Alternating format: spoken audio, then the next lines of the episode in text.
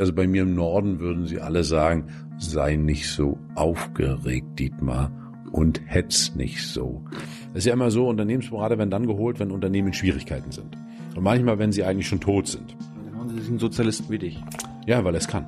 Das ist der einfache Grund. Wenn man es kann, dann holt man die. Du bist jetzt quasi der, letzte, der letzte prominente Linke, den wir noch nicht hatten in der Sendung. Wir hatten Sarah, Katja, Bernd, Bodo. Wen gibt's noch? Gregor. Gregor, Oskar. Bist du jetzt, bist du eigentlich in eurer Partei, in der Hierarchie? Auf welchem Platz bist du da? Welche Nummer? Ja, das war jetzt der Höhepunkt. Also es war ein Steigerungslauf eben und äh, so sehe ich das. Das haben die übrigens auf der Titanic, die haben auch noch getanzt, da war äh, das Ding schon gegen den Eisberg gelaufen. Wir sind vielleicht auch schon dicht am Eisberg. Ich wollte gerade fragen, sind wir, sehen wir ihn schon? Äh, wir sehen ihn, ja. Also und wer, wer da die Augen zumacht, den Eisberg sehen, tun wir schon. Nun kann man sagen, lass mal die Band ein bisschen lustiger spielen. Ist ja alles in Ordnung. Man kann auch ein bisschen Brot und Spiele noch machen. Man kann auch unten in der vierten Etage noch ein bisschen austeilen. Also so an Nahrungsmitteln. Das war ja da auf der Titanic so. Aber wenn wir so weitermachen, dann kommt der Eisberg. Und ich finde das irgendwie nicht schlau. So, eine neue Folge Jung Naiv. Wir sind im Bundestag. Wer bist du? Bartsch. Fraktionsvorsitzender der Linken und jetzt Spitzenkandidat im Wahlkampf zur Bundestagswahl. Liebe Hörer, hier sind Thilo. Und Tyler, Jung und Naiv gibt es ja nur durch eure Unterstützung. hier gibt's keine Werbung, höchstens für uns selbst. Aber wie ihr uns unterstützen könnt, Oder sogar Produzenten werdet. erfahrt ihr in der Podcast-Beschreibung. Zum Beispiel per PayPal oder Überweisung. Und jetzt geht's weiter. War das dein Traum, als du in die Politik gegangen bist, irgendwann mal Spitzenkandidat deiner Partei zu sein? Als ich in die Politik gegangen bin, war das nicht mein Traum. Da war ja eine Situation, dass ein Land gerade unterging und da wollte ich, dass der Gedanke einer anderen Gesellschaft aufrechterhalten bleibt. Dass ich jemals Spitzenkandidat der Linken im Bundestag war damals überhaupt nicht abzusehen. Dass ich überhaupt mal im Bundestag bin, das war undenkbar. Das ja, jedenfalls zu der Zeit, als ich mich entschlossen habe, in die Politik zu gehen. Ich habe damals im Übrigen auch gedacht, naja, du machst das zwei, drei Jahre oder vier und dann machst du wieder was anderes. Aber es ist anders gekommen. Du warst so naiv. Ich war da offen, offen. Das ist nicht naiv. Ich finde, naiv ist, wenn man irgendwo reintorkelt, aber das war nicht naiv. Jung ja, aber naiv nicht. Aber wa- warum hast du es denn nicht mehr rausgeschafft? Warum, warum steckst du jetzt immer noch in der Politik? Naja, ich hab's ja rausgeschafft, aber nicht alleine aus eigener Kraft, sondern gezwungen. Also ich war nach 2002 ja nochmal drei Jahre völlig raus aus der Politik, habe was ganz anderes gemacht, war Unternehmensberater unter anderem einen Verlag gemacht. Also ich habe es nochmal mit Zwang rausgeschafft, aber dann, ja, ein bisschen ist Politik natürlich auch wie Droge. Man ist abhängig und äh, man kann ohne. Man tut ja dann auch immer so alle, die raus sind, sagen, ach, ist wunderbar und diese Befreiung und so weiter. Aber wie das halt mit dem Abhängigen ist, wenn er dann die Droge wieder haben kann, dann greift er schon zu. Deswegen, das muss man wissen von sich selbst und versuchen, dass man noch äh, ein bisschen Herr der Droge ist. Aber wann kommt deine Entziehungskur? Das weiß ich noch nicht, aber die nächsten vier Jahre erstmal noch nicht, weil wenn man so in eine Wahl geht, dann hat man eine Verantwortung und die werde ich dann auch wahrnehmen in den nächsten vier Jahren. Und was dann ist, wer weiß das schon, was in vier Jahren ist. Was wolltest du nach dem Abi machen? Nach dem Abi war klar, dass ich erstmal studieren wollte und da war noch mein Ziel, ich meine, da war ich in dem Land, was untergegangen ist. Da dachte ich mir, wenn du was Kluges studierst, wirst du das bestimmt schaffen, dass du auch mal, bevor du Rentner bist, in Westen kommst, dir das angucken kannst, das ist bestimmt spannend. Und deswegen wollte ich eigentlich äh, damals Außenwirtschaft studieren. Das war sozusagen mein Traum. Das durfte ich äh, leider nicht. Zu viel Westverwandte, aber habe ich an der entsprechenden Einrichtung dann politische Ökonomie studiert und ja, das, das wollte ich. Wollte erstmal ein Studium machen, wollte damit fertig sein und dann mal sehen. Ich wusste nicht, was dann da genau wird. Also ich habe immer eher so gedacht, naja, Journalismus war bei mir ganz weit vorne. Das hätte ich hätte gerne, also auf der anderen Seite gesessen, fand ich immer total spannend. Und da in besonderer Weise natürlich der Sportjournalismus. Weil ich war sportlich selbst aktiv und äh, ja, glaube, mich bis heute im Sport noch ganz gut auszukennen. Das wäre noch was für mich. Auch wenn mal die Politik vorbei ist, irgendwie so in dem Bereich, so einen spannenden Managerposten, unbezahlt natürlich. Welcher Verein? Das, da, was ich gerne machen würde, das ist leider nicht frei. Also irgendwie einen großen übernehmen oder so. Aber äh, das ist halt nach Sportarten unterschiedlich. Also im Fußball gibt's bei mir klare Präferenzen. Natürlich der Heimatverein Hansa Rostock, dann Eisern Union, jetzt gewachsen, reingewachsen. Da stehe ich gerne da, wo die Arbeiterklasse steht. Und bei den Großen ist es halt, also erstmal alles, was gegen Bayern ist und ansonsten ist der BVB weit vorne. Das einzige Aktienunternehmen.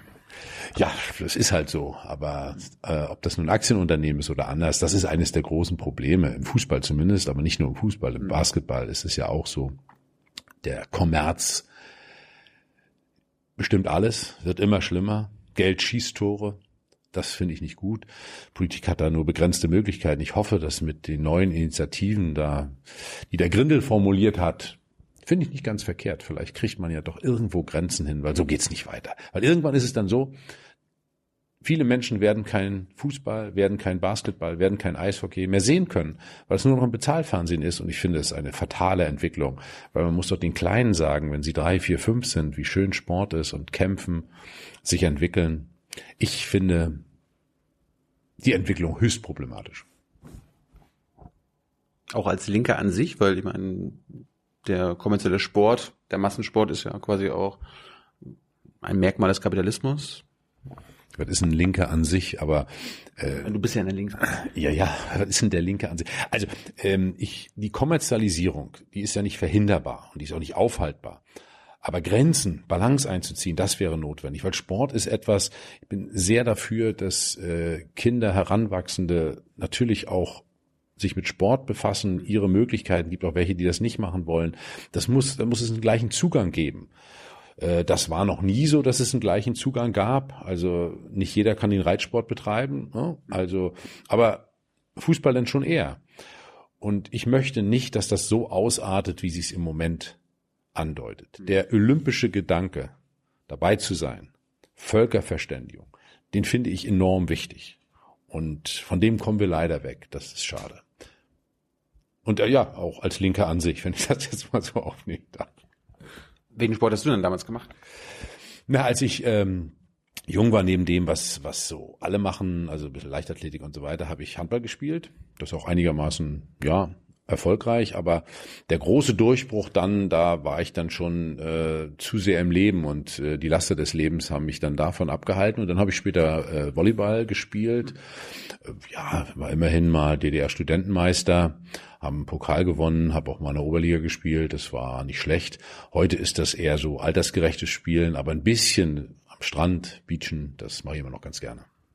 Was, ist, äh, was ging dann nach dem Abi? Also musstest du noch zur Armee oder so? Ja, ja, nach dem Abitur war ich, äh, was ja mehr oder weniger Standard war, bei der NVA, Fallschirmjäger und habe aber damals schon einen Studienplatz gehabt und wusste, dass dann meine Zeit dort, ich war ja, bin ja aus dem Norden, Stralsund geboren, und dann bin ich nach Berlin gegangen und habe in Berlin an der Hochschule für Ökonomie studiert. Das war dann sozusagen fünf Jahre Studium, eine der besten Zeiten, die ich je hatte. Wunderbare Zeit gewesen. Ist das, äh, was wir heute heutzutage Wirtschaftswissenschaften nennen? Richtig, richtig. Das ist im Kern Wirtschaftswissenschaften. Politische Ökonomie war natürlich äh, sowohl historisch als auch die politische Ökonomie des Kapitalismus, des Sozialismus. Aber es ging im Kern darum, Wirtschaftswissenschaften historisch zu betrachten. Und wir wurden natürlich ein bisschen auch darauf vorbereitet, auf die Auseinandersetzung mit dem Klassenfeind. Ja. Der war wer? Nee, der kleine Kapitalismus. Ne? Also es war ja das sogenannte SW, das sozialistische Weltsystem, und dann gab es das NSW, das nicht sozialistische Weltsystem. Und äh, wir sollten ja die Überlegenheit äh, in alle Welt tragen. Das war ja der Grundgedanke, der sich dann als falscher ausstellte. Ja, ich meine, äh, das wäre meine Frage gewesen. Du hast in der DDR Wirtschaftswissenschaften studiert. Mhm. Die DDR ist untergegangen, war also das Studium umsonst? Nein, war es nicht, weil ich habe ja vor allen Dingen mich mit der politischen Ökonomie des Kapitalismus befasst. Also ich habe die Zusammenhänge und die sind auch stimmig. Also was da der Genosse Marx formuliert hat im Kapital, der sehr von Smith Ricardo inspiriert war und wo auch viele heutige äh, Ökonomen, auch Keynes und so weiter, es geht vieles äh, äh, auf Marx zurück. Das ist auch heute noch vielfach gültig und eine gute Grundlage. Äh, ich habe mich weniger mit der politischen Ökonomie des Sozialismus befasst. Als ich dann dazu promoviert habe, war es leider zu spät. Hätte meine Arbeit früher das Licht der Welt erblickt, dann wäre alles anders gekommen. Worum ging es in deiner Dissertation? Da ging es also mal vereinfacht gesagt ums Leistungsprinzip. Also es war Verteilungsverhältnisse beim Übergang zum intensiven Reproduktionstyp, das allerdings in Russisch geschrieben. Aber der Kern, die Kernfrage. Doktorarbeit auf Russisch geschrieben. Ja, ja, ich habe auf Russisch die Doktorarbeit geschrieben und habe das auch im Russisch verteidigt. Allerdings in der Freiheit dann schon, ist auch deshalb anerkannt, weil es im Jahre 1990 gewesen ist. Das ist also historische Zufälligkeiten. In meiner Partei sage ich immer ironisch, manchmal auf Parteitagen habe ich das früher gesagt, wenn ich mich zur Wahl gestellt habe. Ich habe in der Freiheit promoviert. Das ist später nochmal ganz lustig gewesen, weil es gab ja mal einen Verteidigungsminister, auch Wirtschaftsminister, der ist wieder reüssiert der Herr zu Gutenberg und äh, der hat ja auch mal eine Promotion geschrieben und ich habe angeblich hat er den. Äh, naja, ich habe damals, äh, da gab es eine aktuelle Stunde und ich war da relativ aktiv, habe damals den schönen Satz gesagt, der bis heute immer noch gern zitiert wird. Früher wusste der Adel, was an so einer Stelle zu tun ist. Manche haben das missverstanden und geglaubt, dass ich ihm die Kugel empfehle, was ja völliger Unsinn ist. Völliger Unsinn, weil der Adel hat ja drei Möglichkeiten, ne? wie äh, das wusste ich, äh, der, man kann sich entweder zurückziehen ins Kloster, Zweitens, man kann sich freiwillig ins Feld melden. Und drittens die Kugel bei großen Verfehlungen. Ich meinte natürlich Variante eins Und das hat er ja auch gemacht, diese Empfehlung. Und als ich das gesagt hatte, da hat mir, glaube ich, der gesamte Adel Deutschlands geschrieben, äh, was ich mir einbild und so weiter und so weiter. Und Beatrix von Storch und so. Ich weiß gar nicht, ob die dabei war, müsste ich mal prüfen vielleicht. Und danach haben natürlich ganz viele auch meine Promotion äh, versucht, auf Plagiat und ähnliches zu untersuchen. Das war natürlich für die Leute vergleichsweise schwer, weil alle, die das wollten, waren im Russischen nicht ganz so stark, dass sie das konnten. Dein Glück. Deswegen ist das, was heißt mein Glück? Nein, also das ist im Russischen auch eh ein bisschen schwieriger, ne? weil ich ja im Wesentlichen über deutsche, äh, äh also Verteilungsverhältnisse im Vergleich, das war eine vergleichende Arbeit, äh, Bulgarien, CSSR, DDR, Sowjetunion, das war da irgendwie gar nicht möglich. Das ist das Problem gewesen. Ich hätte das gar nicht gekonnt. Außerdem hatte ich genug Zeit. Witzig war nur, dass viele das unbedingt wollten. Und ich habe dann gerne auch den Titel mitgeteilt und das hat dann meist dazu geführt. Hm, schade eigentlich. Angenommen, wir haben jetzt ein paar russisch sprechende Zuschauer. Könnten die noch was lernen aus deiner Dissertation von damals? Also für heute. Naja, für heute ist da nichts. Ich, auch da gehe ich inzwischen etwas ironisch mit um und sage, es ist erstens zu spät gewesen und für die heutige Zeit, wenn, dann kann man es für den zweiten Versuch nochmal verwenden. Für die heutige Zeit ist da vergleichsweise wenig. Äh, abzuleiten. Man kann die Grundlagen, die ich darlege, das kann man vielleicht noch übernehmen, aber das ist nicht sonderlich spannend.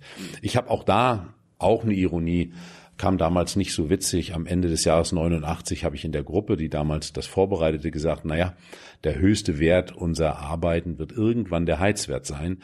Äh, das sehe ich zwar nicht ganz so, aber trotzdem ist da ein bisschen was dran, weil es ist für eine andere Zeit geschrieben. Es ist damals akzeptiert auch gewesen, auch von entsprechenden Professoren natürlich mit Gutachten versehen. Aber für die heutige Zeit ist das nicht so sonderlich anwendbar. Aber das gilt für manch eine Promotion. So jetzt, äh, du warst ja auch in der SED, ne? Ja. Äh, ich habe immer gelernt, dass ihr das alles nicht kommen sehen habt, dass die Mauer fällt. War das bei, bei dir auch so? Na, dass die Mauer fällt und in der Geschwindigkeit. Ja, dass die DDR untergeht, wie du sagst.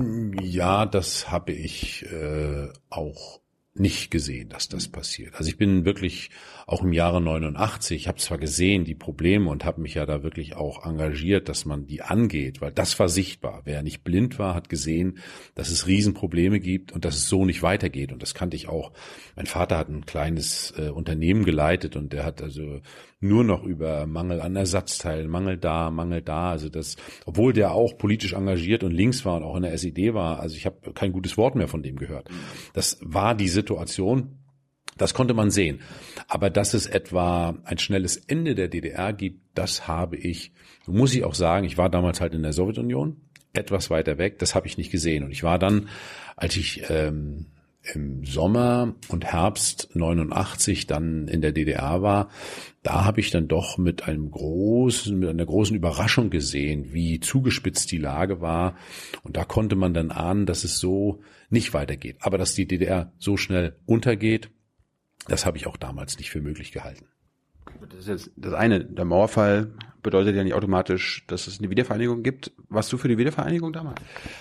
Also am Anfang habe ich das als auch als ziemlich unmöglich gesehen, weil ich habe immer gesagt, na ja, wenn es eine Wiedervereinigung gibt, es wird nicht, äh, es gab ja hier Hongkong, China, ne, äh, ein Land, zwei Systeme, das ist ja absurd. Das war völlig klar, dass das nicht passiert und deswegen war eines klar, wenn es eine Wiedervereinigung gibt, dann ist auch das System des Staatssozialismus vorbei. Das fand ich ähm, sehr lange falsch, weil ich gesagt habe, äh, der demokratische Sozialismus ist die Alternative. Wenn man das, was Gorbatschow damals machte, Glasnost, Perestroika, verbindet mit ökonomischer Stärke, dann hat das eine Zukunft. Das war eine Illusion. Und äh, meine, dass ich dann wirklich auch klar für Wiedervereinigung war und die Folgen dann natürlich mit einem neuen Deutschland im wahrsten Sinne des Wortes, das ist dann erst, die Erkenntnis ist abschließend bei mir erst gereift äh, im äh, Winter, Frühjahr 1990. Da war das dann sonnenklar, weil es war deutlich, die Bevölkerung wollte das und dann ist dann, man darf sich äh, Mehrheiten dann nicht verwehren und dann war das völlig klar, dass man, wenn, sich dann so engagiert. Aber da, da war ich aus der Politik raus, da habe ich ja auch kurzzeitig nach der Wende, äh, habe ich dann äh, war ich Geschäftsführer in einem großen Verlag mit über 500 Beschäftigten. Damals war ich noch jung, äh, war eine spannende Herausforderung. Den habe ich dann äh, mit in die Marktwirtschaft überführt, ganz schnell auch Marktwirtschaft gelernt. Das war ja, war eine Voraussetzung. Die hat mich im Übrigen erst in die Politik gebracht, weil sonst äh, war ich damals, ich bin aus Prinzip, dann habe ich gesagt, na ja, alle hauen jetzt hier ab und sagen, das ist alle, das allerletzte, habe ich gesagt, okay, ich bleibe jetzt mal aus Prinzip in der PDS. Punkt aus. Hab da nichts gemacht. So hat genug anderes zu tun, rund um die Uhr engagiert gewesen. Es war der Verlag Junge Welt. Das ist eine, da war der zweitgrößte in der DDR mit 15 Publikationen. Einige noch heute am Markt, wie der Bummi, das Mosaik, also Kinderbuchverlag, also Kinderverlag und Kinderbuchverlag. Und da habe ich einen Schnellkurs in Marktwirtschaft bekommen und da hatte ich sehr schnell auch die Ehre, sozusagen mit den Größen der Bundesrepublik und der Branche äh, mich zu treffen. Also Schulte-Hillen von Gruner und Jahr, Herr Bauer und so weiter, die Herr Boda, die habe ich alle mal getroffen und gesprochen. Ich war Frau ja, Springer? Die Frau Springer nicht, die habe ich erst später getroffen. Nee, Springer hatte kein so ein großes Interesse an der jungen Welt, interessanterweise. Und naja, ich war dann so bei Verlegertagungen und ich war dann halt der junge Ossi, der als Garnierung an den Königstisch gesetzt wurde. Es war wirklich so. Ich habe dann äh, bei der Verlegertagung in München, da saß dann Max Streibel, Ministerpräsident Bayerns, Herr Tietmeier, Chef der, der Bundesbank und da wurde halt so ein Garnierungsossi rangesetzt. Und die fanden das dann sogar spannend, wenn da einer so eher linkes Zeug erzählt hat und gesagt, Herr Wenn Sie größer sind und Sie werden das alles noch verstehen. Und das hat mich allerdings dann also mit mit neben Grundüberzeugung dazu geführt zu sagen, so nicht. Du engagierst dich jetzt weiter für eine linke Alternative. Lang, lang ist her. Crashkurs in Marktwirtschaft, was muss man, was, was lernt man da so als ähm, SEDler oder Ex-DDRler und äh, Sozialist? Naja, wissen Sie, bei uns war das ja so. Kannst mich duzen. Weißt du, Entschuldigung. ja. Ich, Wahlkampf, da ist es immer so, da kann man voll daneben liegen. Ne? Man sagt zu einem Du und der sagt, hallo, wer sind Sie eigentlich? Und anderer, den sagt man Sie und sagt, hallo, wir sind seit 30 Jahren beim Du. Okay, das ist, ähm, also, ähm, es war ja so, in der DDR war das alles in der Planwirtschaft. Und es gab Papierkontingente und es wurden Preise festgelegt. Ich habe mal, als ich ganz frisch in meinem Verlag war, nach dem Studium gesagt, na, wir könnten doch die Zeitung fünf Pfennig teurer machen, dann ist die sofort mit einem Überschuss versehen. Da haben die gesagt, um Gottes Willen, sag das nie laut. Ich sag, warum denn nicht und so? Na, ich habe es nie laut gesagt. Und jetzt war es so, die Zeitungen mussten sich am Markt bewähren und es war nicht mehr eine Frage des Papiers. Früher war das durch die Grenze der Auflage, jetzt war es nur noch der Markt. Und das war ein Schnelldurchlauf, einschließlich Preisbildung, einschließlich des Suchens billigster Anbieter in Druckereien und, und, und. Das war, und dann alles, was dort rechtlich dazu gehört. Also, die ganzen Lizenzfragen, die ganzen Fragen des Vertriebs. Das war ja alles bei uns in der DDR war das über die Post. Alles wurde über die Post vertrieben. Jetzt gab es die groß, die große Unternehmen. Zeitung kam per Post? Ja, die Zeitungen wurden natürlich. Alle Zeitungen, Zeitschriften wurden in dem Land über die Post vertrieben. Ich wollte morgens um fünf meine Zeitung holen. Ne, um fünf war die Zeitung noch nicht da, weil sie kam ja mit der Post. Und deswegen war sie auch um fünf noch nicht da. In einigen großen Städten auch schon sehr früh. Aber ansonsten wurde die, da wurde ja dezentral gedruckt und dann wurde es verteilt. War ein ganz anderes Prinzip, aber war halt die Post. Im Übrigen gibt es es heute an manchen Stellen auch noch, dass die Post zustellt. Das mal nur ganz nebenbei. Allerdings, das sind die Dörfer, über die in dem Raumschiff Berlin weniger geredet wird. Aber da komme ich her. Aber egal. Ähm, also all das, was dazugehört. Die Nationalvertriebe, die Grosso, die Preisbildung, Druckereien, das alles musste man schnell lernen. Die ganze, es war ein neues Rechtssystem. Habe den Verlag dann in eine GmbH überführt, dann gab es die Treuhandanstalt. Also das war wunderbar. Ganz viele Dinge gelernt in großer Geschwindigkeit. Hast du einen Fehler gemacht? Ja, na sicherlich hat man da Fehler gemacht, aber aber grundsätzlich also die Idee, Gott, das ist alles so lange her. Äh, die Idee war damals relativ einfach. Der Verlag in dieser Form konnte nicht weiter existieren. Aber ihn äh, äh, zu vier Säulen zu machen, also einmal den Buchverlag, den es im Übrigen auch weiter gibt, der ist dann noch überführt worden, das habe ich noch gemacht, ein, die Zeitung allein zu machen, dann einen Jugend- und einen Kinderverlag, das war die Grundidee. Und den Kinderverlag, den hätte ich gerne selber weitergemacht. Das war eigentlich die, wenn nicht die PDS dann dazwischen gekommen wäre, hätte ich das auch gemacht. Das war, also nochmal, Riesenherausforderung, unheimlich spannend, eine schöne Zeit. Es gab ja damals auch mal die ganzen Treuhandgesellschaften und ja. den Ausverkauf und so weiter. Hatte das dann da auch was mit der mit eurem Verlag zu tun? Na, hatte es dann auch. Mhm weil das war ja eine Auseinandersetzung. Geht er in treuhänderische Verwaltung oder nicht? Und ich wollte das natürlich mit aller Kraft verhindern und habe gesagt, woran lag das? Ja, weil der als FDJ-Verlag angesehen wurde und da wurde ja per Gesetz dann festgelegt, was sogenanntes Sondervermögen war und was zu privatisieren ist. Und um den Streit ging es damals. Solange ich da war, war noch nicht klar, dass er dann zur Treuhand kommt und alles, was veräußert worden ist, das ist dann auch so geblieben. Wie gesagt, der Buchverlag, auch die Zeitung. Aber am Ende hat dann die Treuhandanstalt einen Teil äh, davon noch privatisiert. Irgendwie Schäuble will ja das Treuhandsprinzip auch in Griechenland jetzt gerade äh, einführen und so weiter. War das, ist das eine gute Idee? Haben wir solche guten Erfahrungen mit der Treuhandgesellschaften damals in den 90ern gemacht? Überhaupt nicht. Überhaupt nicht. Die Grundidee der Treuhand war ja die, dass man sagt, okay, die DDR hat also auch äh, Vermögen geschaffen und die Bürgerinnen und Bürger der DDR waren das. Und das, was denn da rauskommt, das wird dann denen gegeben. Im Ergebnis kam natürlich ein Riesenminus raus und dann wollte keiner mehr noch von allen was einziehen. Ich glaube, die Idee war nicht gut, weil man sieht ja, was diese Treuhandpolitik und die Privatisierung gebracht haben. An vielen Stellen Kahlschlag. Die hat einen großen Beitrag dazu geleistet, dass von der Industrie in den neuen Ländern faktisch nicht übrig, nichts übrig geblieben ist, was logisch ist. Die müssen es gewusst haben, oder? Ich glaube, dass das bewusst gewesen ist. Ja, man hat da auch an manchen Stellen natürlich auch Konkurrenz äh, einfach tot gemacht und man konnte vergleichsweise billig einkaufen. Also gucken Sie sich nur sowas an wie das Tankstellennetz oder alles, was dort im Bereich äh, äh, Leuna, Buna, Halle passiert ist. Das ist jetzt alles, sind das, das sind wirklich blühende Landschaften dort im Chemiebereich, aber das ist natürlich billig privatisiert worden. Da haben, hat mancher einer hat hier ein dickes Schnäppchen gemacht und deswegen ist auch die Kapitalausstattung vieler Leute in den neuen Ländern bis heute noch vergleichsweise gering, weil ein Ossi konnte sich so ein Unternehmen nicht leisten. Da war nicht so mit Vermögensanhäufung. Hm. Hast du ein Schnäppchen gemacht? Leider nicht. Ich hab, aber ich bin trotzdem, ich bin, wie man so schön sagt, ein großer Einheitsgewinner in jeder Hinsicht. Ich bin, äh, finde auch die deutsche Einheit trotz der Dinge, trotz der vielen Probleme für einzelne Menschen, ist ein großer Gewinn und eigentlich liegt äh, weiterhin in einem vereinten Deutschland eine Riesenchance, auch für Europa und selbst für die Welt. Du warst ja eine SED damals, ja. dann war Wiedervereinigung. Du hättest ja auch aus der PDS austreten können, hättest sagen mhm. können, ich gehe zu den Grünen, zur SPD, zur FDP, ja. zur CDU. Ja. Warum hast du das nicht gemacht? Ja, da waren viele, also einige von den Parteien würden so richtig ausscheiden, zu denen wäre ich nie gegangen. Also es war sehr wohl eine Trotzreaktion, das muss ich sagen, am Anfang, weil es war halt schick zu gehen und das alles schlimm zu finden und schon immer alles gewusst zu haben. Das war nun gar nicht meins. Habe ich gesagt, du bleibst jetzt aus Prinzip. Zweitens war es wirklich eine innere Überzeugung, dass ich gesagt habe, dieses kapitalistische System. Wie gesagt, ich hatte das auch studiert, hatte auch im weitesten Sinne dazu promoviert. Das ist nicht das Ende der Geschichte.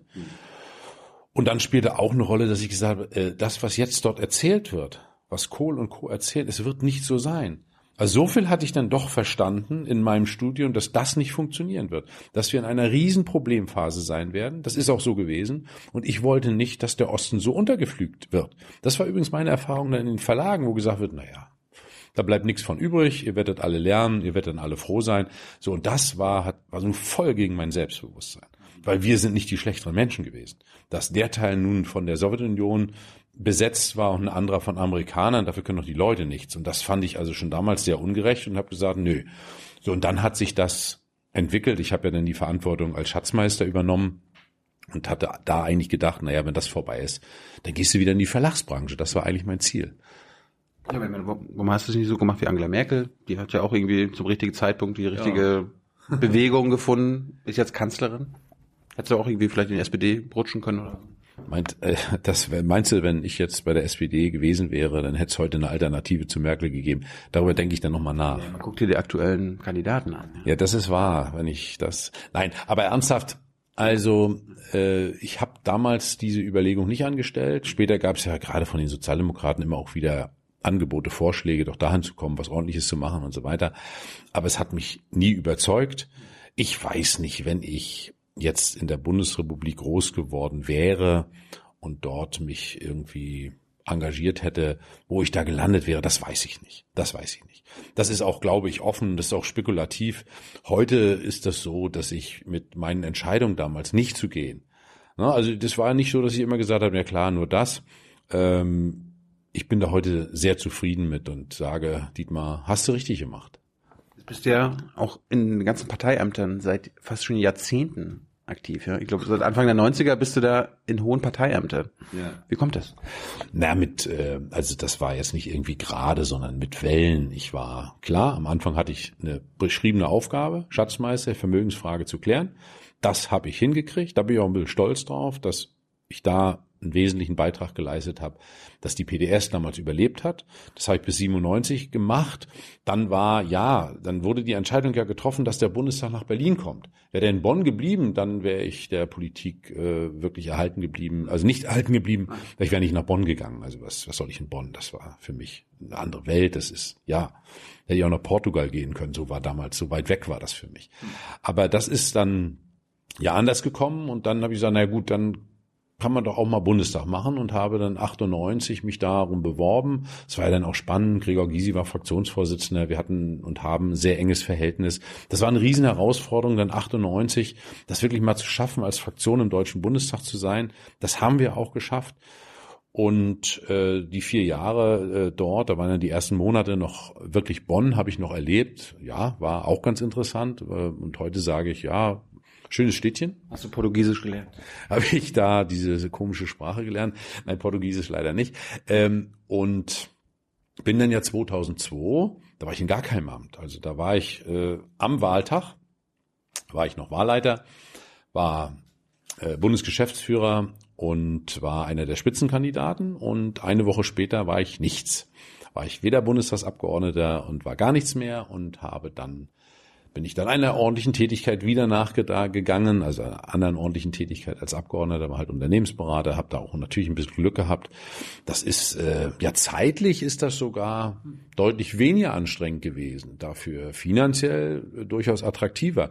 Und trotzdem war es dann so, als die Agenda dann wirkte, es die Chance gab, mit der Linken wiederzukommen, habe ich die Chance dann auch mit wahrgenommen. Das war wieder eine total spannende Zeit die Vereinigung von WASG und PDS zur Linken, der wahnsinnige Aufschwung, den wir damals hatten, auch dank Gysi, Lafontaine, Bisky, das war eine tolle Zeit. Und da haben wir ja bei der Bundestagswahl dann 2009 äh, war, da habe ich die Wahlen habe ich auch verantwortet, hatten wir 11,9 Prozent, war ein riesen, riesen Ereignis und ein bisschen haben wir auch das Land verändert. Irgendwie jetzt sind es wieder weniger Stimmen. Also irgendwas müsst ihr auch falsch gemacht haben. Na, schauen wir mal. Also wir hatten bei der letzten Wahl 8,6 und ich glaube, dass es diesmal mehr werden. Das sehen wir am nächsten Sonntag und ich bin da sehr zuversichtlich. Das, das stimmt, aber Unternehmensberater was? Welche Unternehmen hast du denn beraten? Also unterschiedliche, das tolle Antwort. Ne? Also da waren von der Stahlbau bis zur Immobilienfirma bis zur Messerfirma, also ganz verschiedene. Es ist ja immer so, Unternehmensberater werden dann geholt, wenn Unternehmen in Schwierigkeiten sind. Und manchmal, wenn sie eigentlich schon tot sind. Und dann holen sie sich einen Sozialisten wie dich. Ja, weil er es kann. Das ist der einfache Grund. Wenn man es kann, dann holt man die. Und ich glaube, da einigermaßen erfolgreich gewesen zu sein. Hm. Gibt es irgendwelche spezielle Tipps? Also gibt's, äh, was machen soziale, sozialistische Unternehmensberater anders als die Urkapitalisten? Ja, gar nichts. Es geht darum, dass ein Unternehmen auf eine Erfolgsspur gebracht wird. Und da glaube ich, gibt es so unterschiedliche Dinge nicht. Ich kann ja keine Inseln schaffen, sondern äh, da ist immer der Markt, Kredite und ähnliches das Entscheidende, was man hinkriegen muss. Unternehmensstruktur, Kostenfragen, Umsätze. Also das, was, was man von außen dann manchmal eher sieht. Das ist ja so, wenn es ist ja nicht so, dass häufig die Geschäftsführer oder die Verantwortlichen dümmer sind, aber man wird dann immer ein Stück betriebsblind und selbstverständlich war es auch ein Vorteil. Mich kannte man hier und da und ich kannte auch Menschen und das ist ja immer sehr wichtig, wenn man dann helfen kann, wenn Unternehmen. Es ist unheimlich schwierig, wenn sie nicht extrem gut dastehen, dann sind sie kreditwürdig und es gibt ohne Ende. Aber wenn man ein Problem hat, dann kriegen Sie mal irgendwo auch nur einen Euro. Das ist ja bei uns völlig schräg organisiert und da mitzuhelfen, da auch Förderinstrumente aufzutun und so weiter. Das sind denn die Dinge, wo man unterstützen kann. Und das habe ich damals gemacht. Hast du aus dieser Unterne Unternehmensberatertätigkeit politische Erfahrung gemacht? Also hast du da irgendwas gelernt, was man quasi aus, als politische Forderung aufstellen kann? Ich habe in der Zeit sehr viel gelernt. Das erste, und das ist, glaube ich, etwas, was mich auch bis heute noch prägt. Ich war ja Abgeordneter und wir Abgeordnete haben ja wirklich die Auffassung, wir sind nah am Leben, weil wir Betriebe untersuchen, in Unternehmen sind und überhaupt. Wir, wir sind ja, also ja, wir sind Stimme des Volkes, wir repräsentieren. Abgeordnete ist nah am Leben der Bürger. Ja, das glauben viele, ja. Und ich habe die Erfahrung gemacht, weil ich von einem zum anderen Tag das alles nicht war.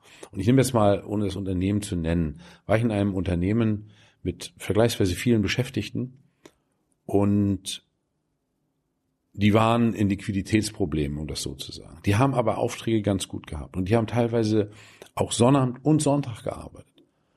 Und der Geschäftsführer hat richtigerweise die Kassen und das Finanzamt immer bedient, konnte aber häufig Lohn nicht zahlen. Und wenn dann ein Familienvater zum Unternehmensberater kommt und sagt, Herr Dr. Bartsch, können Sie vielleicht durchsetzen, dass ich von meinem Lohn von vor zwei Monaten fürs Wochenende 100 Euro kriege, dann werden Sie innerlich ganz doll blass und sehen auf einmal Probleme von Menschen ganz anders in einer mehr oder weniger abgehängten Region Ostdeutschland. Da merkt man, das ist jetzt ein Beispiel und ich könnte die fortsetzen, dass äh, unser Abstand zu den Menschen, die auch ganz andere Probleme haben, die dafür sorgen müssen, wirklich, dass die Kinder satt werden. Ich mach's mal ganz platt. Äh, das habe ich dort gelernt. Also nie wieder zu glauben, wenn du im Deutschen Bundestag bist, wenn du Abgeordneter bist, dass du etwa wirklich nah an den Problemen der Menschen bist. Das können wir gar nicht sein. Weil immer, wo wir hinkommen, heute kommt der Bundestagsabgeordnete so und so. Und selbstverständlich, selbst wenn der Betriebsrat dabei ist, selbst wenn man im Unternehmen ist, also es ist eben immer eine Differenz. Und das ist ganz was anderes. Ich war da nicht mehr Abgeordneter. Ich war einfach nur einer, der dem Unternehmen helfen wollte. Und demzufolge wurde ich auch mit den Problemen ganz anders konfrontiert.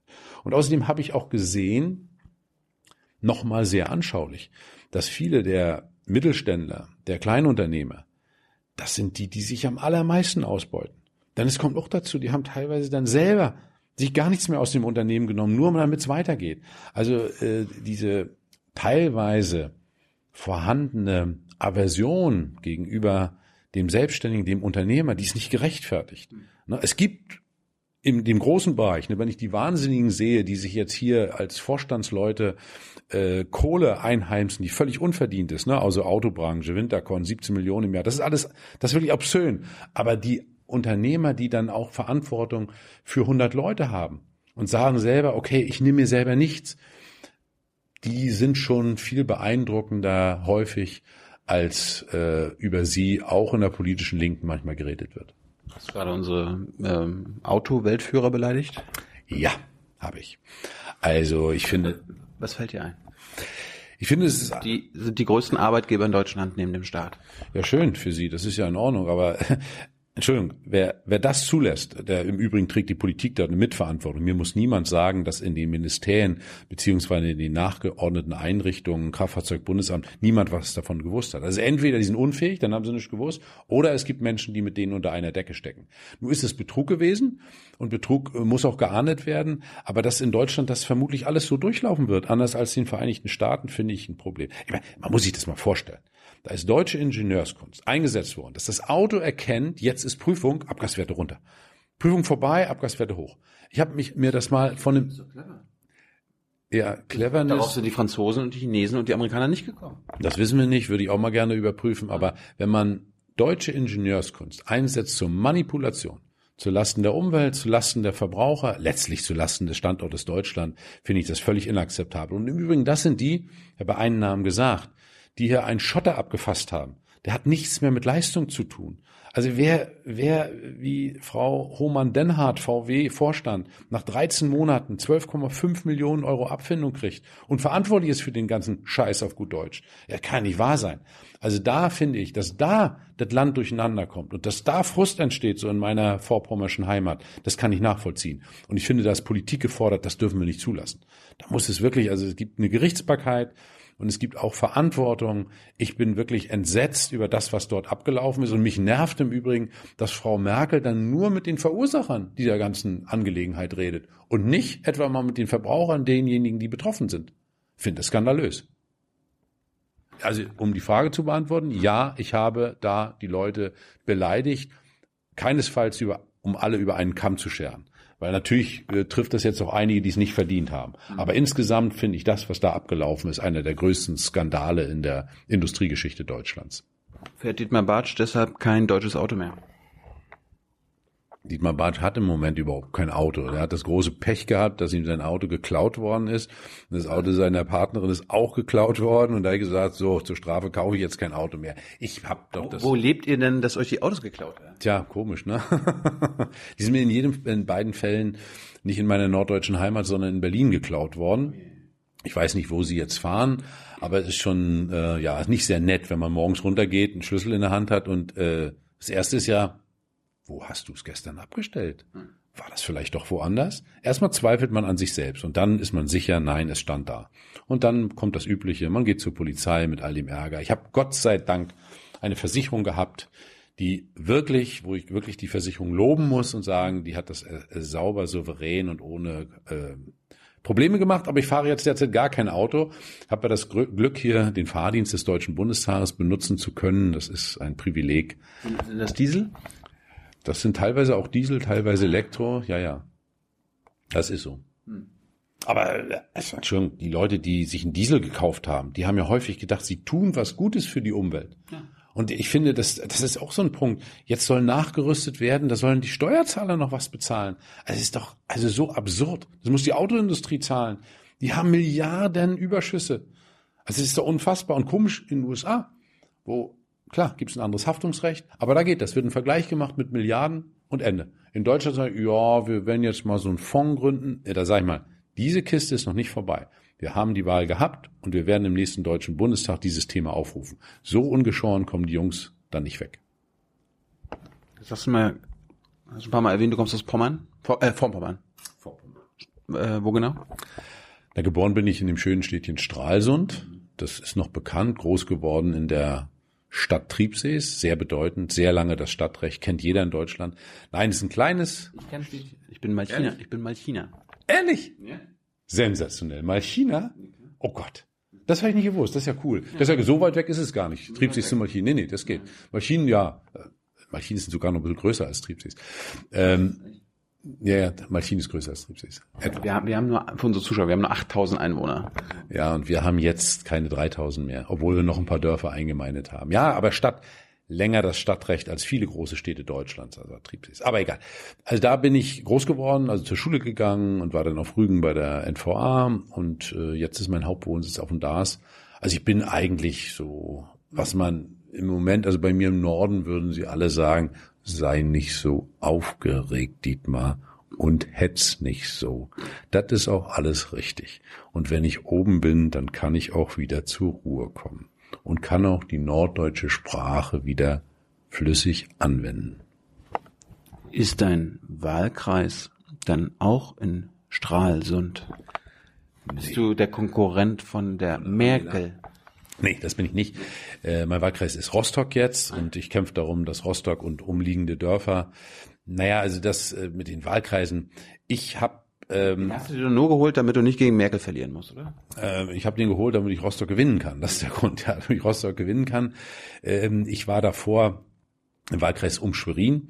Und das hat damit zu tun gehabt, 98, als ich äh, in den Bundestag gekommen ist, gab es damals die rot-rote Regierung in Mecklenburg-Vorpommern. Das musste auch unterstützt werden. Und da war das Beste, wenn man eh da viel zu tun hatte, dann Schwerin und umliegende Orte zu nehmen. Rostock ist der Wahlkreis, wo es eine Chance gibt, den zu gewinnen in einer Woche. Und ich hoffe mal, ja, dass, äh, dass das hierzu beiträgt. Ja, aber du wählst, äh, nee, du willst nicht, du äh, wohnst du doch gar nicht. Also du, du bist dann quasi ein Repräsentant von Menschen, die du gar nicht kennst. Das stimmt doch überhaupt nicht. Natürlich kenne ich die. Also, du wohnst nicht, bist ja nicht Teil von ihnen. Na gut, Angela Merkel wohnt in Templin, die wohnt auch nicht da. Das ist, das kann doch nicht das Kriterium sein. Äh, Martin Schulz hat gar keinen Wahlkreis. Das ist äh, doch nicht der Maßstab. Ich bin Vorpommern, wie gesagt, das Land heißt Mecklenburg-Vorpommern. Da stehe ich auf Listenplatz eins und stehe für dieses Land auch ein. Und Rostock war immer die Bezirksstadt. Das ist von meinem Heimatstädtchen 40 Kilometer weg. Also äh, bin ich ganz dicht dran. Ja. Und kenne die Leute auch und engagiere mich da. Also Guter Wahlkreis und ich hoffe mal, wir schauen mal. Gut, ähm, jetzt haben wir schon in all den Jahren, du bist jetzt quasi der, der letzte prominente Linke, den wir noch nicht hatten in der Sendung. Wir hatten Sarah, Katja, Bernd, Bodo, wen gibt's noch? Gregor. Gregor, Oskar. Okay. Bist du jetzt, bist du eigentlich in eurer Partei, in der Hierarchie? Auf welchem Platz bist du da? Welche Nummer? Ja, das war jetzt der Höhepunkt. Also es war ein Steigerungslauf eben und äh, so sehe ich das. Ja, es gibt ja Sarah, ne? Die ist ja. die bekannteste bei euch. Ja. Dann gibt's Katja, Bernd, der ist der Parteichef. Dann gibt's Gregor, der ist der beliebteste. Oskar, der alte Veteran. Bodo ist der Einzige, der Macht hat. Wo, okay. wo bist du?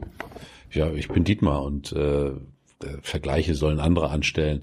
Also ich bin jetzt gemeinsam mit Sarah Spitzenkandidat zu den Wahlen und äh, die Herausforderung ist groß genug. Ansonsten finde ich, sollte man nie selber sagen, ich bin das oder jenes. Ich möchte auch, ehrlich gesagt, vor allen Dingen ich bleiben und nicht mich messen, was ist der, was ist die. Nö. Hm. Und Thüringen habt ihr als einziges äh, Land, da habt ihr, da seid ihr Ministerpräsident. Ja, ihr, ihr habt. Ja, der Bodo ist das, ja. Aber ihr, ihr seid da Chef in der Koalition. Ja. So, ihr wollt ja irgendwann auch mal eine Regierung hier äh, in, in Berlin, also ja. für den Bund. Was kann, man, was kann man denn bisher aus der ganzen Thüringen-Geschichte lernen? Ja, vor allen Dingen kann man lernen, dass es geht. Also wenn ich mich daran erinnere, und ich erinnere mich gerade jetzt hin und wieder dran, in der Woche vor der Wahl, da bin ich in so zwei, drei Talkshows gegangen. Und was wurde da erzählt? Also, dass irgendwie in wenigen Wochen keine Bananen mehr da sind und die Thüringer Rostbratwurst ausgeht und überhaupt ist alles furchtbar. Das Gegenteil ist der Fall. Sowohl äh, in Thüringen. Jetzt mehr Bananen, mehr Rostbratwürste als je zuvor. Naja, die sind immer noch genauso wie vorher. Und die ganzen Gespenster, die an die Wand gemalt worden sind, die stimmen halt nicht. Und man muss ja nur angucken, die Zahlen. Also ich will da nicht immer, was irgendwer findet, sondern Zahlen mir angucken. Ja. Wenn man sich die Arbeitslosigkeit in Thüringen anguckt, ist sie A, die niedrigste Quote in ganz, Ostdeutschland, ist besser als Nordrhein-Westfalen und andere westdeutsche Länder. Das hat auch mit Bodo Rammel zu tun. Man kann sich auch andere Indikatoren anschauen. Die Jungs und Mädels regieren da gut. Und das finde ich ist doch die entscheidende Botschaft, da wo die linke Regierungsverantwortung trägt auch in Berlin, auch in Brandenburg, es läuft. Man muss sich angucken, wie die Beliebtheit in Berlin der Koalition ist. Sie ist besser und wenn man jetzt Umfragen sieht, SPD, Linke und Grüne legen zu. Also natürlich wollen die anderen das nicht. Und die haben ja Sorge, wenn wir wirklich auf der Bundesebene mal in Verantwortung kommen, wir werden uns mit den Mächtigen anlegen, mit denen, mit den Riesenvermögen, mit Milliardären. Und da verstehe ich natürlich, dass alle die, die dort Einfluss haben, nicht unbedingt wollen, dass die Linke stärker wird. Das kann ich subjektiv verstehen. Wenn man äh, mehrfacher Millionär ist und sagt, auch die wollen mir was nehmen, dann befördere ich das nicht. Und es ist so, dass das eine oder andere Unternehmen, was Einfluss in diesem Land hat, nicht unbedingt toll findet, wenn wir stärker werden. Das ist doch aber gut, viel Feind, viel eher. Hat schon ganz früher ein Genosse gesagt. Wir haben jetzt letztens ein Nichtwählerforum gemacht, da haben wir mit Leuten geredet, die ähm, entweder überzeugt sind, weil sie äh, davon nicht zu wählen ja. oder wissen einfach nicht, ob sie wählen, beziehungsweise wissen gar nicht, wen sie wählen sollen. Und unter, unter anderem haben sie auch gesagt, naja, die Linke wäre mir eigentlich politisch nah, ja, finde ich ganz gut, was die machen, aber äh, die haben ja keine Chance. Beziehungsweise keine Chance im Sinne von, selbst wenn die an die Macht kommen, da ändert sich ja auch nichts. Und dann zeigen sie mal aufs Beispiel Griechenland, ja, da ist äh, Syriza mhm. an der Macht. Mhm. Äh, die, kon die konnten jetzt strampeln, wie sie wollten. Ne? Die sind ja eigentlich noch linker als ihr. Äh, da die sind die Hände gebunden. Ja? Also würde nicht, wenn, wenn, ihr, wenn ihr wirklich an die Regierung kommt, selbst wenn ihr irgendwie ähm, Chef der Koalition wärt. Oh, das wäre noch eine andere Lage. Naja, also das stimmt ja erstmal die Beschreibung. Also die Griechen haben sich entschieden, mit Syriza einen Neuanfang zu wählen, haben die beiden, die Konservativen und die Sozialdemokraten abgewählt und haben eine andere Politik sich gewünscht. Diese Politik wurde durch, auch durch das Diktat von Merkel und Schäuble verhindert, muss man ganz klar sagen. Also der Druck war dann so groß, dass letztlich die Griechen nicht mal mehr Geld abheben konnten, dass ja, Alexis Tsipras einlenken musste. Nun kann man als Linker in Deutschland sich hinstellen und sagen, nee, da hättet ihr mal, dann wäre das krachend gescheitert. Ich bin äh, schon der Auffassung, dass auch wir ehrlich sagen müssen, selbst wenn wir jetzt in Regierungsverantwortung kommen, ist es nicht so, dass vier Wochen später das Land ein anderes ist. Aber es müssen Weichen gestellt werden. Und der Fall, den du jetzt beschrieben hast, wir würden den Kanzler oder die Kanzlerin stellen, dann würde sich das Land gewaltig verändern. Aber dann hätte sich auch vorher schon verändert, weil das geht ja nicht von einem zum anderen Tag. Und ich kann nur den Nichtwählern sagen, ja, wer dann sagt, na gut, die schaffen es eh nie, ja klar, wenn die uns sympathisch finden und nicht hingehen, na, schwerer Fehler, würde ich dann doch noch mal eine Runde nachdenken. Hast du eine Vision von, ähm, das ist übrigens ein, ein anderer Punkt gewesen, die Leute haben, denen fehlt es an Ideen, ja, für wie, wie soll es weitergehen im Land und so weiter. Mhm. Und auch bei den Linken wurde das bemängelt. Mhm. Ihr, habt, ihr, ihr meckert immer nur und wollt immer das, was schon kaputt ist, heil machen. Habt ihr dann, hast du auch mal eine Vision für 2040 zum Beispiel? Ja klar, natürlich. Also das kann man erstens nachlesen, aber das ist äh, schon wieder eine Überforderung. Fakt ist, wir können, wir können so nicht weitermachen. Weil äh, mal wenigstens zunächst mal die Probleme zu benennen, das ist, das ist kein Meckern. Aber wenn, wenn, wenn der Fakt ist, also nur ein kleiner Punkt. Alle zehn Sekunden verhungert ein Kind. Weiß jeder. Aber in Deutschland wird über Militäreinsätze geredet, wenn Grönemeyer ein Konzert macht vor G20 und sagt 3,5 Milliarden. Das ist eigentlich Kleingeld, wenn die zusammenlegen. Kein Cent.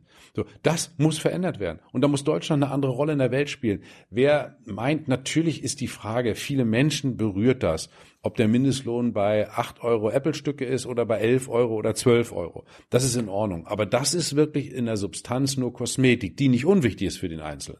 Und wir müssen, wenn wir sagen, für diese vier Jahre, da können wir nicht sagen, ja, wir wollen die demokratisch-sozialistische Gesellschaft, die so aussieht, dass eben kein Kind hungert, dass wir die Klimafrage ernsthaft lösen, dass wir so für soziale Gerechtigkeit auf dem Erdball sorgen. Und das ist möglich.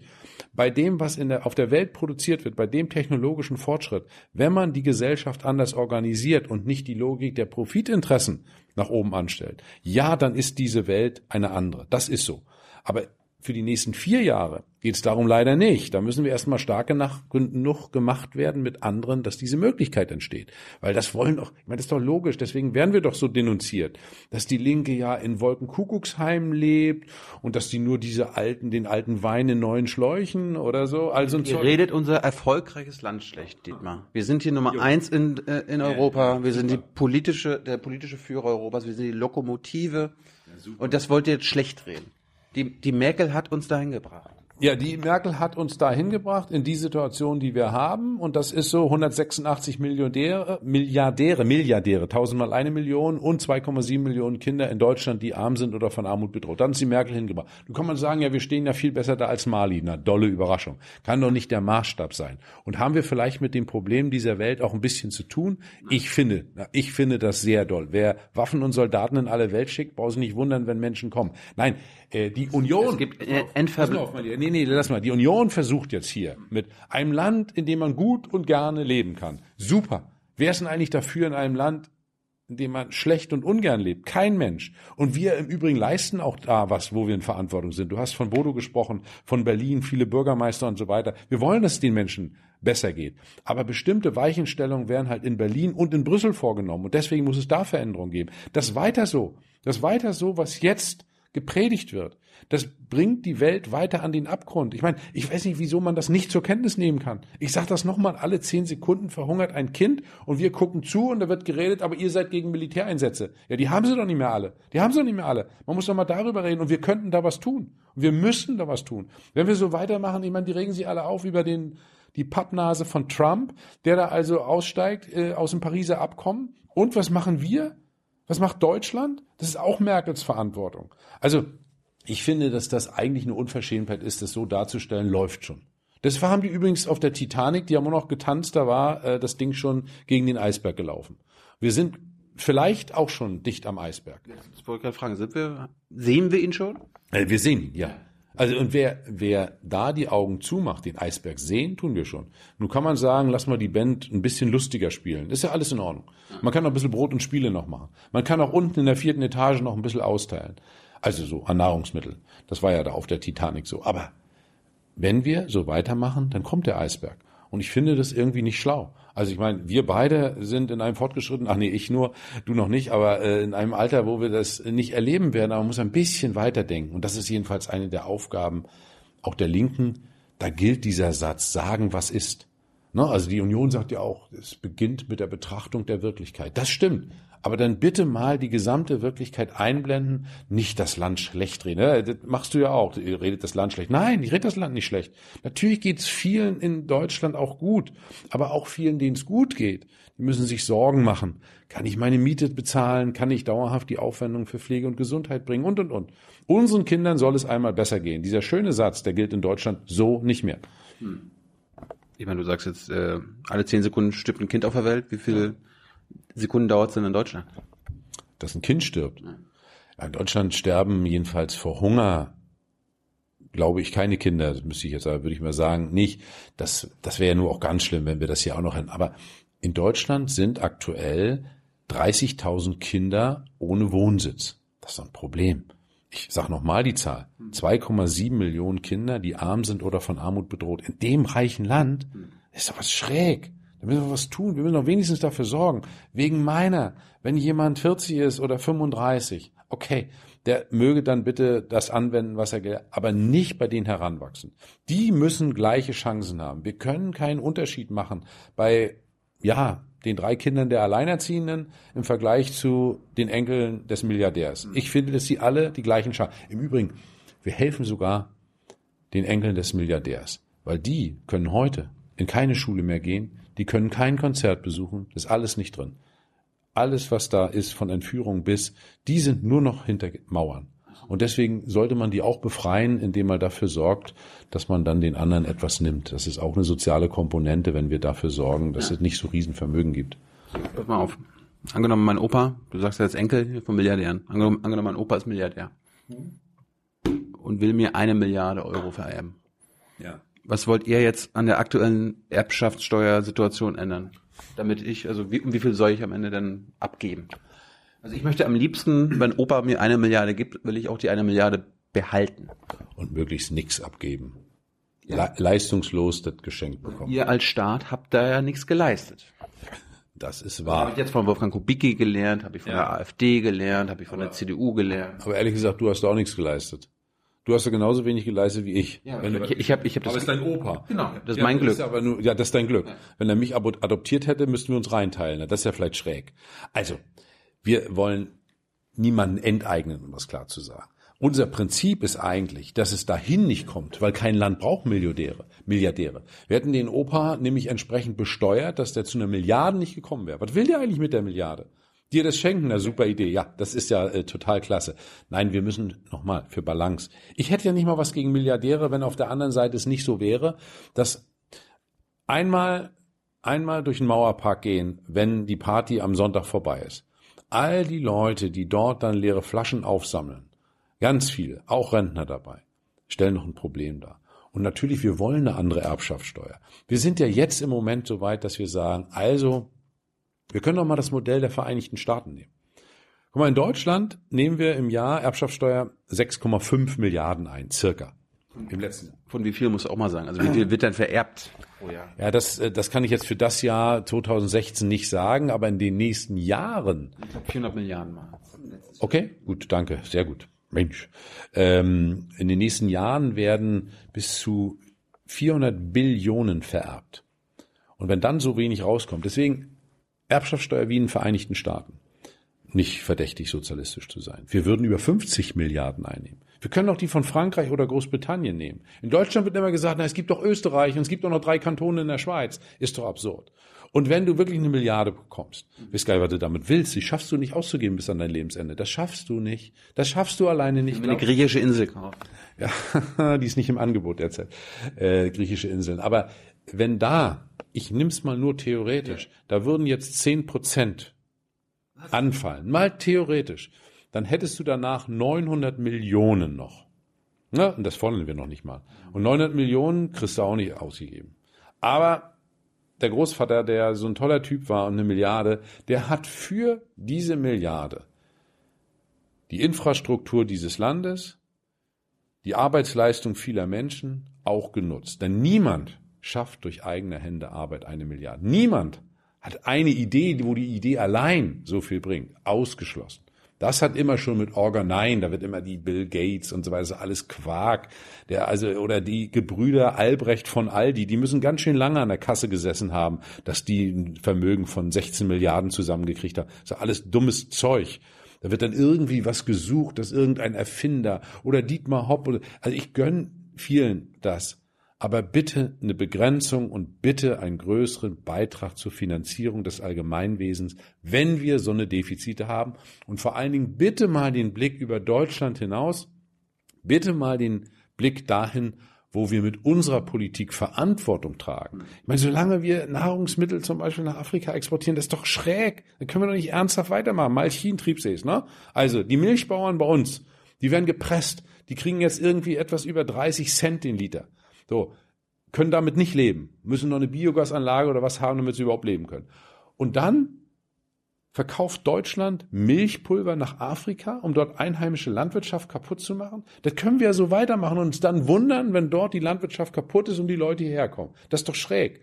Und das müssen wir als Linke, das ist unser Job zu machen. Und dazu gehört eben auch, wenn wir da helfen wollen, dass wenn du deine Milliarde kriegst, kannst dich darauf verlassen. Also wenn du findest, das geht schon in Ordnung, da ich da eh nichts für geleistet habe, da reichen mir auch 900 Millionen, okay. Und wenn, wenn du das nicht findest, hast du halt Pech gehabt, wenn wir bis dahin regieren, dann gibst du halt so viel ab. Ich bin überrascht, dass du, dass du jetzt so 10 Prozent gesagt hast. Also warum nicht 25 oder so? Ja, weil wir eben, weil wir eben bescheiden, äh, geworden. bescheiden geworden sind, ja. Also bei den Größenordnungen könnte man selbst über 25 nachdenken. Das Problem ist im Übrigen nicht, wenn du das Geld in Geldform kriegst. Man muss ja da auch ehrlich sein, das eigentliche Problem entsteht, wo es darum geht, wenn das in Form eines Betriebes vererbt wird. Und da auf dem Konto jetzt, ich übertreibe mal, das Unternehmen ist eine Milliarde wert, aber auf dem Konto ist kein Cent. Und du sollst du auch die zehn Prozent bezahlen. So, das ist doch, da muss man doch mit umgehen, dass man versucht, Privatvermögen, betriebliches Vermögen, entsprechende Freibeträge. Das ist jetzt nicht, es ist nicht trivial, das zu gestalten. Aber es ist möglich. Und wenn wir eine Vermögensteuer erheben, was wir ja wollen, die es ja mal gab, zu Zeiten Helmut Kohls bis 97 gab es eine Vermögensteuer. Wenn wir das wieder einführen wollen, die es in vielen Ländern gibt, muss man sehr darauf bedacht sein und da wir sind ja als Linke nicht behämmert und sagen, wir wollen die Unternehmen kaputt machen, Arbeitsplätze zerstören. Nein, aber wir wollen diese gewaltigen Vermögen, da müssen wir ran. Guck mal, dein Opa gehört ja zu denen, also die 500 reichsten Familien, ne? also eine ist die Familie Jung, wie ich jetzt erfahren habe.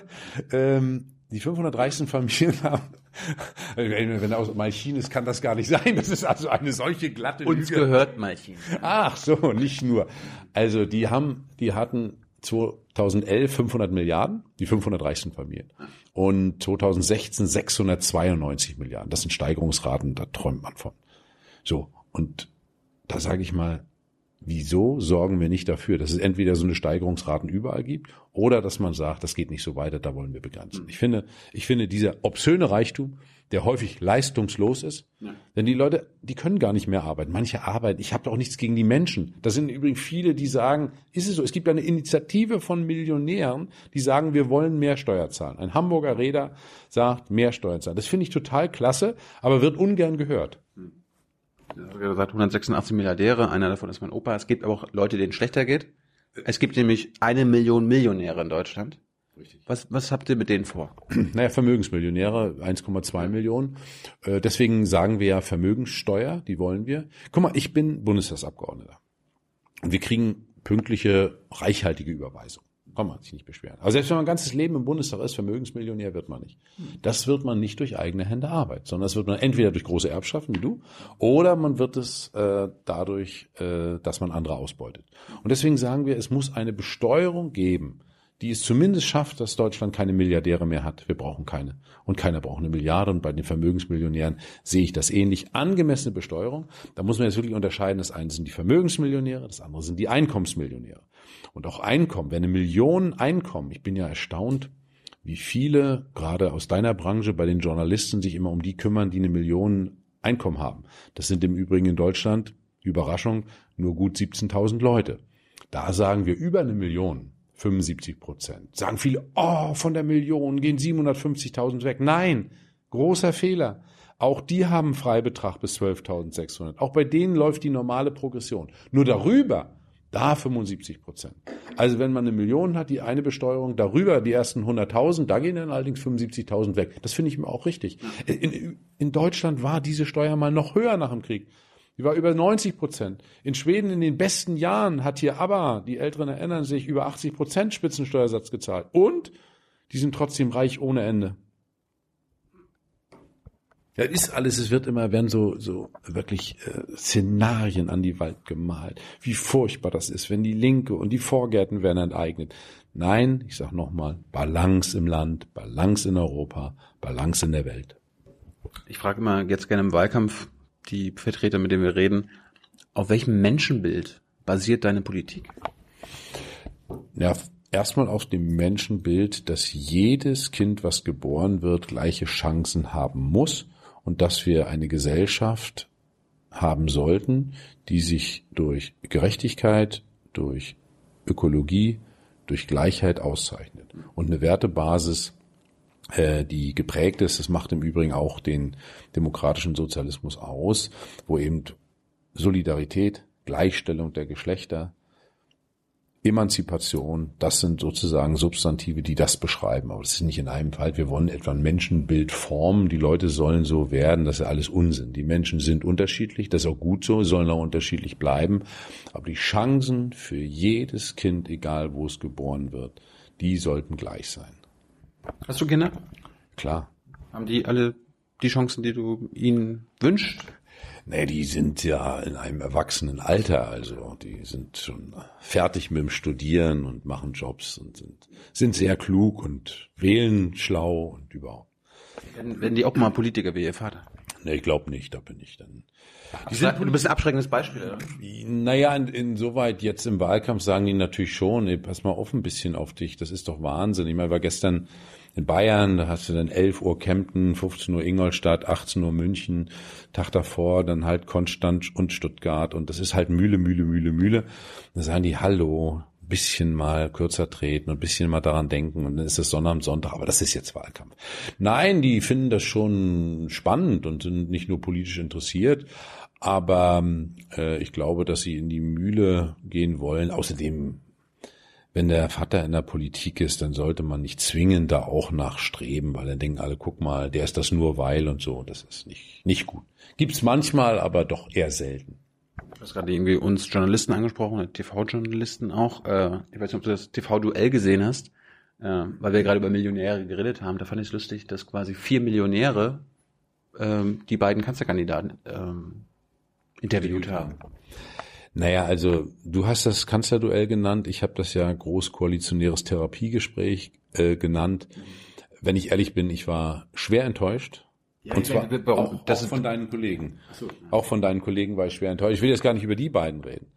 Aber wer ein TV-Duell, wo man weiß, es gibt nur eins, das Schulz jetzt sagt, ich fordere ein zweites. Ich meine, wieso stellt er sich denn eigentlich nicht den Spitzenkandidaten der anderen Parteien? Hätte doch mal machen können. Würden doch auch Dinge deutlich werden. Ja, das ist so peinlich. Sarah, Sarah oder du gegen, ja. gegen Schulz, das wäre ja. was. Und dann wegen meiner noch einen Grünen und einen Freien Demokraten, also das wäre doch mal nicht ganz schlecht. Ja. Also Duell mit Merkel, ich meine, wenn wir darauf hinweisen, der Abstand der SPD zur Union ist etwas größer als unser Abstand zur SPD. Und da diese Inszenierung, äh, das finde ich problematisch. Nein, ich fand das ehrlich gesagt, ich weiß gar nicht, ob das zuerst an die Moderatoren gelegen hat. Denn da quatschen dann natürlich Intendanten, Chefredakteure und sonst wer mit. Alles ist austariert. Und dann geht es eine Dreiviertelstunde zu einem Thema, wo sie sich beide gar nicht unterscheiden können. Also insgesamt war das für mich eine Enttäuschung. Man muss ja nur die Quoten angucken. Nicht? Also das war ja mal über 20, diesmal waren es noch etwas über 16. Und was die Sender ja auch interessanterweise machen, ich glaube, du bist doch auch bei denen äh, allerdings nicht fest angestellt. Also die reden ja gar nicht darüber, wie dann die Entwicklung während der Sendung gab, ging. Ist eigentlich die Quote hochgegangen während der Sendung? Das weißen Sender, ganz genau, jede Minute kann man sich angucken. Komisch, ne, dass das gar nicht öffentlich wird. Ich bin nicht bei dir. Nein, ich ja. weiß, aber wirst ja dann manchmal gesendet. Das können wir übrigens auch bei diesem Interview sehen. Wie, wie schnell die Leute abgeschalten haben. Ach so, ja? oh Gott, jetzt müssen wir mal ein bisschen ja, ja. Das ist, das, irgendwas machen, was das, ist, das, das, das ist YouTube. Ja, aber ja. ich meine, der Punkt war ja so ein bisschen, was soll man erwarten von Menschen, die Millionäre sind äh, und äh, Spitzenpolitiker befragen? Also da, da kommen sag ich mal, linke Themen jetzt nicht allzu sehr zu Sprache. Nee, ne, vor allen Dingen, es kamen ganz, ganz viele Vorurteile und darüber, wo Medien viel berichten. Es ist nicht berichtet. Also wieso ist das Thema Gerechtigkeit kein Thema gewesen? Wieso ist das Thema Armut in unserem Land kein Thema gewesen? Wieso war das Thema Energiewende kein Thema? Also ist also ja, weil jetzt ist, die Menschen haben das Thema Flüchtlinge als ihres erkannt und deswegen reden wir mal eine Dreiviertelstunde darüber. Oder eine Stunde. Das ist doch, also ich bin ja dafür, darüber zu reden. Aber nicht auf die Art und Weise. Aber ich will jetzt nicht Einzelne da noch hervorheben, die besonders negativ auffällig waren. Außerdem, wenn man über Journalisten negativ redet, das fällt alles auf einen zurück. Ich habe da aber keinen Schmerz. Eine kurze Journalismusfrage noch. Äh, du hast mal, du hast mal gesagt, dass wenn es um Koalitionen ja. medial geht, wenn da über spekuliert wird und ihr müsst über Koalitionen was sagen oder die CDU sagt da was oder die SPD sagt da was, warum nützt sowas den Konservativen?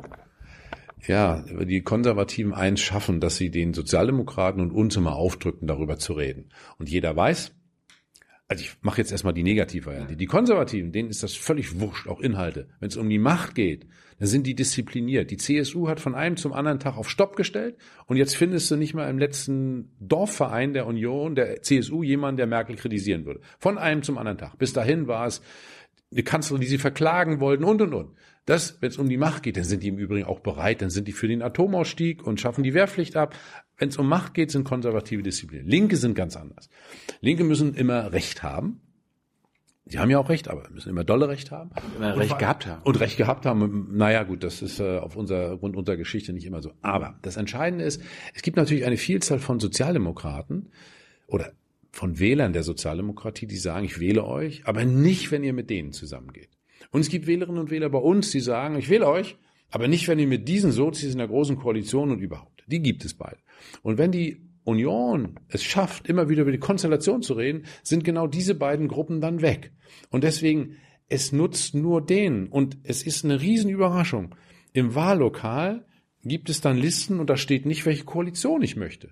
In Deutschland wird in den Medien, in den Printmedien nur über Koalitionen geredet und jetzt ist natürlich die Lieblingskoalition der Hauptstadtjournalisten schwarz-grün und sie tun alles und ich glaube, manche beten äh, gen, äh, weiß weiß ich wohin, dass es das wird. Äh, da wird alles für getan, aber es wird nicht schwarz-grün angekreuzt. Man kann sich für die Union entscheiden, für die Grünen kann man, äh, das gibt's alles bei uns, auch für die Linke kann man sich entscheiden, aber es wird eine Partei angekreuzt. Und wenn wir dieses Spiel mitmachen und nur über Konstellationen reden, ja, also die, meine Lieblingsfrage Frage, ja, Herr Bartsch, die Aussichten für Rot-Rot-Grün sind ja gering, aber was würden Sie dann als erstes aufgeben, damit es zustande kommt?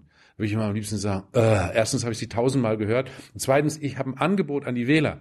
Und ich gebe erstmal gar nichts auf. Wie jede andere Partei. Warum fragt eigentlich keiner Merkel, was geben Sie eigentlich auf, wenn Sie mit den Grünen, was geben Sie auf mit denen? Kein Mensch fragt die. Aber bei uns wird immer gefragt, ja, weil Sie wollen doch aus der NATO austreten. Das ist doch, dann kann ich immer lang erklären, dass es bei uns programmatisch einen anderen Stand gibt. Ja, wir wollen grundsätzlich verändern. Also, ja, damit wird das Geschäft der Konservativen bedient. Und deswegen sage ich im Wahlkampf, Sozialdemokraten sollen ihr Ergebnis maximieren, die Linke soll Ergebnis maximieren. Und wenn es dann jenseits der Union reicht, dann muss man natürlich die Chance nutzen. Natürlich will ich Mitte-Links-Bündnisse auch auf der Bundesebene, weil es fürs Land und für Europa und die Welt besser ist, als nochmal eine große Koalition. Die haben schon in den letzten vier Jahren das Land nur verwaltet und nicht gestaltet. Zum Schluss, wir müssen zum Schluss kommen. Ja? Sorry. Äh, eine Frage noch. Hey Leute, Jung und Naiv gibt es ja nur durch eure Unterstützung. Ihr könnt uns per PayPal unterstützen oder per Banküberweisung, wie ihr wollt. Ab 20 Euro werdet ihr Produzenten im Abspann einer jeden Folge und einer jeden Regierungspressekonferenz. Danke vorab. Es gibt ja jetzt hier laufende Bundeswehreinsätze. Mhm. Guck mal, die kennst du ja wahrscheinlich alle auswendig. Ich habe ja. hab sie dir mal ausgedruckt. Ja. Welche davon würdet ihr sofort beenden? Ja, unsere Position ist ja klar, dass wir die Kampfeinsätze beenden wollen. Sofort, da gibt's Verträge, das muss man natürlich so gestalten, dass das alles also nicht unendlich teuer und so weiter wird. Aber es gibt so viele, wo man sofort aussteigen könnte und sofort sagen könnte. Schluss damit. Da für mich ist Afghanistan immer noch derjenige, wo man am eindrucksvollsten sehen kann. Da, seit 2002 ist Deutschland da. Zehntausende zivile Opfer, über 50 tote Bundeswehrsoldaten, neun Milliarden dort versenkt worden. Heute kommen die Taliban zurück. Das Einzige, was läuft, ist der Mohnanbau. Also da zu sagen, jetzt muss mal ein Punkt gesetzt werden. Vielleicht brauchen wir eine andere Strategie. Das liegt doch auf der Hand. Und so sollte man jeden Einsatz durchgehen. Ich finde, dass wir jetzt da in ein, in ein äh, Abenteuerprojekt in Mali reingehen und immer mehr Soldaten dahin schicken, jetzt schon mehr in Afghanistan. Ich finde das alles problematisch. Und da ist unsere Position klar. Keine Kampfeinsätze der Bundeswehr. Alles kommt auf den Prüfstand. Und so gehen wir in eventuelle Gespräche mit jeder anderen Partei. Ja, aber in Mali kämpfen wir doch nicht. Also es ist kein Kampfeinsatz. Naja, ist ja nur eine Frage der Zeit. Da sind jetzt zwar zwei Piloten ums Leben gekommen durch einen Absturz, wo nicht aufgeklärt ist, warum das war. Äh, am Ende des Tages ist es ein robustes Mandat. Also wir haben es ja entschieden, es ist ein robustes Mandat und äh, wer da sagt, da gehen Soldaten hin, damit sie nicht kämpfen, na gut, dann könnten wir ja auch irgendwie eine karitative Einrichtung hinschicken. Mhm. Ja, natürlich geht es darum, dass sie im Zweifel auch kämpfen. Also, ich meine, noch ein längerer Einsatz, als der Afghanistan-Einsatz ist KFOR, in, im Kosovo der Einsatz. Ja. Seit 99. Wollt ihr den beenden? Ja, wie ist die Lage dort? Es ist eine Friedhofsruhe und wenn die Soldaten dort weggehen, dann werden die alten Konflikte wieder aufflammen. Deswegen braucht es dort natürlich eine andere Strategie, die dahin kommt, dass die Bevölkerungsgruppen vielleicht miteinander in Frieden leben können. Das wird nicht zuallererst durch den Einsatz geschafft. Und da war ja unsere Kritik damals, dass Deutsche mit dabei waren, völkerrechtswidrig, ohne ein UN-Mandat bei der Bombardierung in Serbien. Das war unsere Kritik und das sind Folgen davon. Aber das ist auch so ein Punkt, wo man dann auch Konzept entwickeln muss, was denn dort passieren kann. Und ich frage mich, wieso deutsche Soldaten ausgerechnet auf dem Staatsgebiet des ehemaligen Jugoslawiens aktiv sein müssen, das ist historisch immer mit einem Problem versehen. Und hier das, äh, unsere Anti-Piraterie-Einsätze, dass wir unsere, unsere Handelswege schützen, findest du das gut? Weißt du, äh, ich habe ja im Gegensatz zu anderen auch schon einem Einsatz der Bundeswehr im Deutschen Bundestag zugestimmt. Wow. Nämlich der Vernichtung der Chemiewaffen Syriens. Und ich sage mal im Nachgang, äh, ich habe meine Zustimmung dazu nicht bereut, weil dieser Einsatz war erfolgreich. Und ich werbe auch in der Linken dafür, dass wir genau gucken, was jeder Einsatz bedeutet und welche Folgen das hat. Aber so wie jetzt, das immer ohne ein klares Ziel, das soll passieren, nach in welchen Zeiträumen irgendwo reingehen und nicht wissen, was passiert, finde ich unmöglich. Und deshalb, ja, wir bleiben dabei gegen alle Kampfeinsätze, aber ich bin immer dafür, dass die Einzelfälle geprüft werden. Das ist man auch der linken Politik und linker Denkweise schuldig. Okay. Dietmar, Dankeschön. Ähm, ich werde zurück nach Martin zu meinem Opa. Äh, ich werde ihm ja. sagen, vielleicht. Grüße an den Opa, vielleicht sagt er ja freiwillig, er setzt sich dafür ein für eine ordentliche Erbschaftssteuer an die Milliarde, ne? Das glaube ich nicht. Okay. Er will mir ja so viel wie möglich geben. Okay, Danke. alles Gute. Tschüss, Opa. Ciao. Tschüss. Ciao.